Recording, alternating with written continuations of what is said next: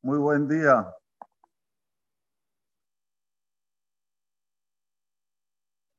Nos encontramos Beitzumó del día de Shiva Sarbe Tamuz. En este día acontecieron cinco cosas. La primera, Moshe Rabbenu, Shabaret Alujot Reshonot. Quebró las primeras tablas de la ley. Y ustedes me pueden preguntar, ¿qué tiene que ver esto hoy en día, en la actualidad, con lo que pasó hace 3.333 años atrás? La respuesta es que si los Lujot Reshonot estaban vigentes, no tendríamos tarot, estaríamos ahora en Israel, habría muchísima más Torah en el mundo, pero muchísima, muchísima más Torah en el mundo. Y por consecuencia entonces habría más bondad, habría más pureza, habría más Gilui Shejinah. Ver a Causa del de una forma explícita. Eso es lo que lloramos hoy. Uno de los motivos. Otra cosa que hoy también se ayuna, por otro motivo también se ayuna, porque Butala Tamid. Ustedes saben que los Batei en total fueron 840 años de Beit HaMikdash, entre el primer templo sagrado y el segundo. ¿Saben lo que son 840 años? ¿Uno cuánto vive aquí? 70, 120, ok. 120 años vive aquí. 840 años, ¿cuánto da? Ver, rápido. 120 veces. ¿Veces cuántas? Siete veces. Siete veces, 120 años. Todos los días había Tamichel Shahar y Tamichel Ben Arbaim. Había los Korbanot que eran Temidim que se dan, siempre. Con una cronología exacta como sale hoy el sol, a la mañanita, como se pone el sol a la tardecita, así también eran los korbanot. Había un orden, un safe, que no se podía describir en todo lo que se llama el abodá que en el Beit HaMikdash. Al punto tal que cuando Alexander Mogdon estaba cerca del Beit HaMikdash, dice, bueno, ¿qué es hoy? ¿Feriado? No se escucha ruido, no se escucha barullo. Y cuando vio, habían más de mil personas trabajando dentro del Beit HaMikdash. Se entiende que dentro del Betamigdash no se podía ir con zapatos, iba descalzo, pero había todo un orden impresionante. Y esto es lo que hoy lloramos y ayunamos, porque Butala Tamid, un día como hoy va a ser de Tamuz, fue anulado el Corban Tamid, no se puede hacer más el Corban. Otro motivo de que ayunamos hoy, Saraf Apostomus de Torah quemó a a la Torah. Y explicamos en Shabbat Kodesh, muchas veces quemaron a las Torot. ¿Por qué ahora nosotros sobre esto colocamos énfasis? Y es uno de los motivos que ayunamos. Porque Apostumus no, no quemó a la Torah solamente por quemar a la Torah, sino por crear otra ideología que hasta hoy la padecemos. ¿Qué ideología creó? Que más importante el físico, es más importante el deporte, es más importante todas las estudios que hay por ahí que venir a estudiar Torah.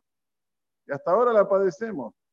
Le vas a decir a uno, escuchame, juega el equipo de tus amores a las 4 de la mañana en Japón. ¿Se va a levantar o no se va a levantar? Uy, sí se va a levantar. A las 2 de la mañana se va a levantar, porque tiene que ver los comentarios previos.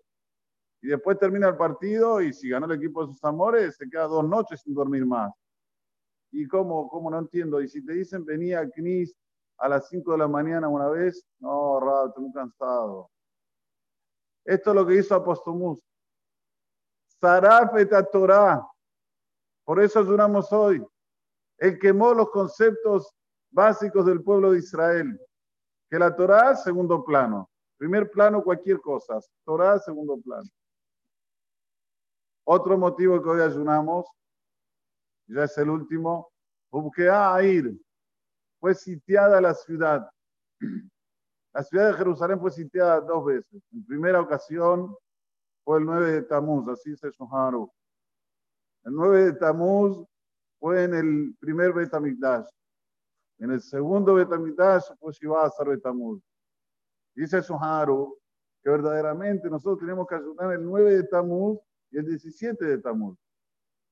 Pero para no le atreas Etatzibur, es demasiado, dos, dos ayunos uno al lado del otro, 9, 17, entonces lo pasaron para el 17. Y el 9 quedó ahí. Samuán, que es una persona de Sirea Hashem y quiere ayunar en el 9, tiene, tienen que basarse. O sea, hay por qué ayunar el 9 de Tamuz, así dice Shmaro. Pero Jajamim no quieren molestar demasiado, no quieren que sea pesado para nosotros, dijeron una fecha nada más. Shivas Tamuz. Este es el tema de Shivas Tamuz. Cinco motivos del por cual hoy estamos ayunando. El último motivo no lo dije, Omat Selem Baejal. Se colocó como un, una, ¿cómo se dice Selem? Una estatua en el Ejal. Estamos en tiempos en que es muy difícil reconocer y agradecer. Uno piensa que cuando él ayuna, nada más está haciendo un acto de, bueno, estoy yendo junto con el Sibur, estoy yendo conjunto con eh, la sociedad, pero verdaderamente cuando uno ayuna es un acto de reconocimiento y al mismo tiempo de agradecimiento.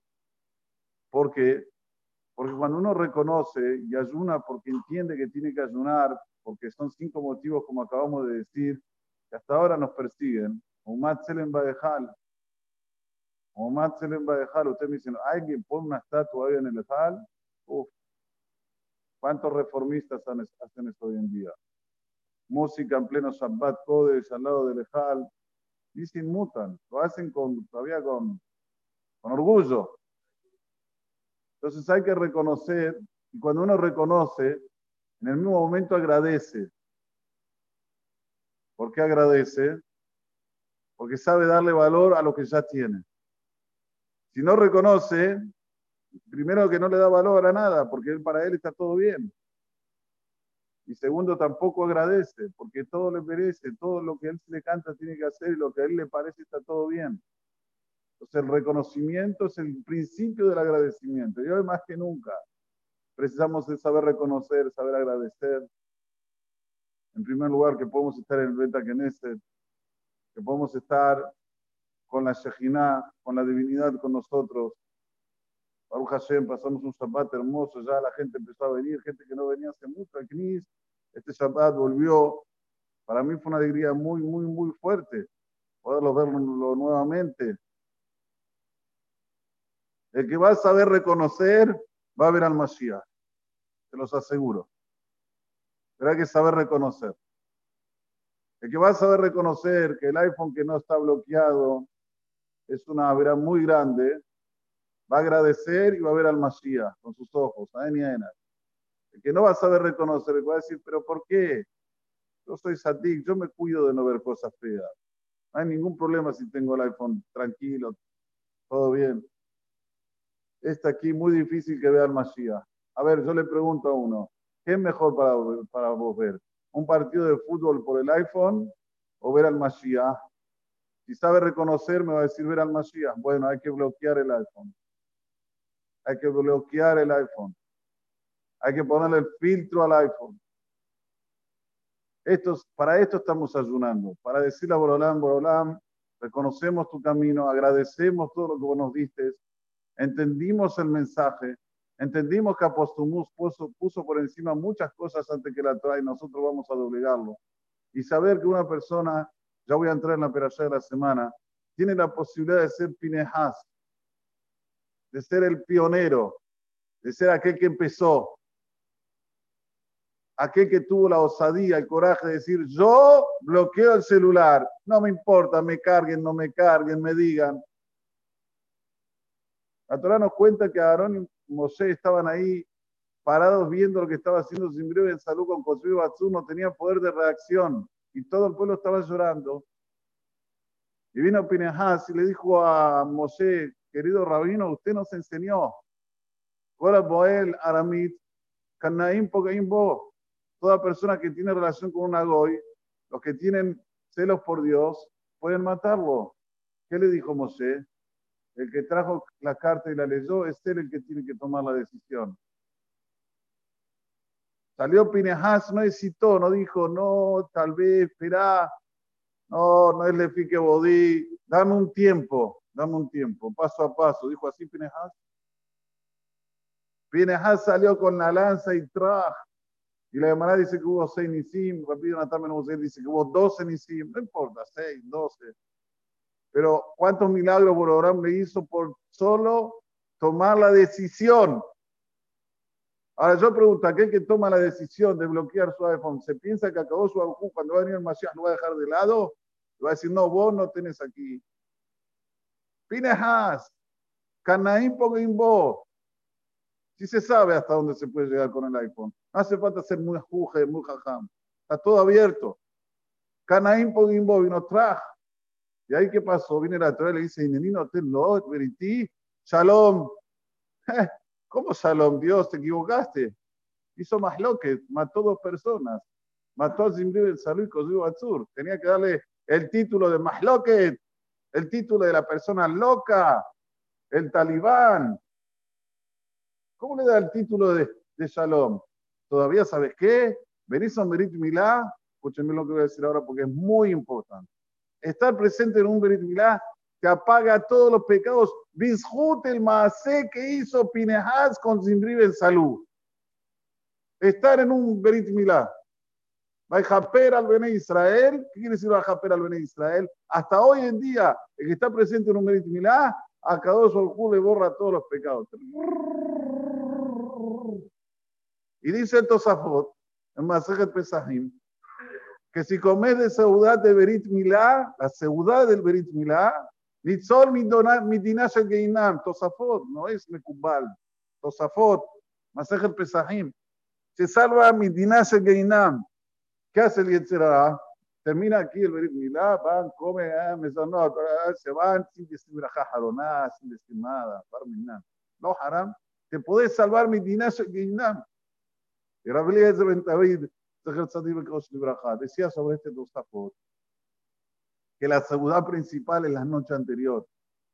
O sea, en el Shatil Az, en el Zohar, o los Ashkenazim cuando le dicen Shema Israel, ahí hay que hacer la seguridad porque es la que antecede a la mitzvah. Así decía Rabbi Ben David. Entonces, ¿qué hay que hacer? Las dos. Haces antes y haces después se gastan fortunas, traen el mejor catering y no hacen Netilat Yadayim. ¿De dónde sacaron ese minhag? ¿Dónde? Si todo lo que se da el sendú, el famoso sendú, es para que la persona entienda cuánto es importante comer después del Brit. Pero lo ideal es hacerlo con Netilat Yadayim, Saudat. Y yo traje una vez el Benishai que dice, ¿cómo se llama el Malachamavet? ¿Cómo se llama el Malachamavet? Tiene un nombre. El ángel de la muerte tiene un nombre. ¿Cuál es el nombre? Samechmem Aleflam. Y dice el Benishai, Seudat, Milá en la Azot. Es un otricón. Las iniciales. El Malach si quiere algo, que no haga Seudat Milá. Todo lo que quiere el Malach que no se haga Seudat Milá. ¿Ustedes entienden lo que dice el Benishai? Es tremendo. Pero bueno, de ahí uno tiene que reconocer y agradecer. Baruch lo que no se y podemos saber y ser conscientes de lo que es Emet y lo que no es Emet, y tomar la lanza y agarrar y ser Pinehas. Señores, aquí se está haciendo una quigla nueva, en Belgrano. Un lugar sediento de Torah. No hay Torah. Ya, empezamos. Pero cada uno y uno de los presentes que viene es el Pinehas de este dor se pone ahora la lanza y dice, yo quiero que se ilumine el, barrio del Bajo Belgrano, que se ilumine con Torah. Llevo la lanza y voy. Voy al Betaquenese todos los días, estudio Torah todos los días. ¿Piensan que Boram no le va a dar cejar? ¿Piensan que Boram le va a decir, eh, es un gil, te puedes ir a divertir por allá? No, hay que agarrar y con todo, con todo, llevar esta lanza fuerte, con firmeza, traer a los judíos que están lejanos. El otro día un judío lejano vino aquí, me dice Rab, yo entré al Beta Knesset, sentí tanta santidad que todos los problemas que tenía se me fueron. Yo le creo. Porque así dice el Zohar. No, no, no, hace falta que me lo dice el Zohar. El Zohar dice una persona que beta que en ese en ese instante la persona tiene y su verdad. La conciencia comienza a sentir otra, otra energía, otra energía positiva. Entonces, ¿por qué no hacerlo para que vengan otros? Para que se acerquen otros, esos que están distantes. Eso solo lo podemos hacer si reconocemos. Porque cuando uno reconoce, se, convierte en una persona convicta, tiene convicción. Cuando no lo reconoce y duda, entonces, ¿por qué va a llamar a otros? Si él todavía está dudando, le cuesta llamar a otros que vengan, porque él todavía no la tiene clara. Pero cuando él está convicto y sabe de la cruzada del Macom y sabe de la transformación que se puede hacer en todo Belgrano, en el Bajo Belgrano, a través del Cayem Torah y Mitzvot, en un lugar como este tan bello, tan bello, es, hay que agradecer, hay que reconocer, hay que agradecer. Primero hay que reconocer agradecer a Kosovo, después hay que reconocer agradecer a todos los que participaron para que esto se haga, a todos los participantes, y también principalmente, principalmente, saber reconocer que este lugar es un lugar donde se hace la transformación del ser humano. Es ahí donde se junta la parte física, la parte espiritual y se equilibra una con la otra. Que tengamos de Jud, de poder hacerle más a Hashem, בשמחה וטוב לבב אמן כן יהי רצון. déjame que se omer. Ataca, oso, jures a ישראל.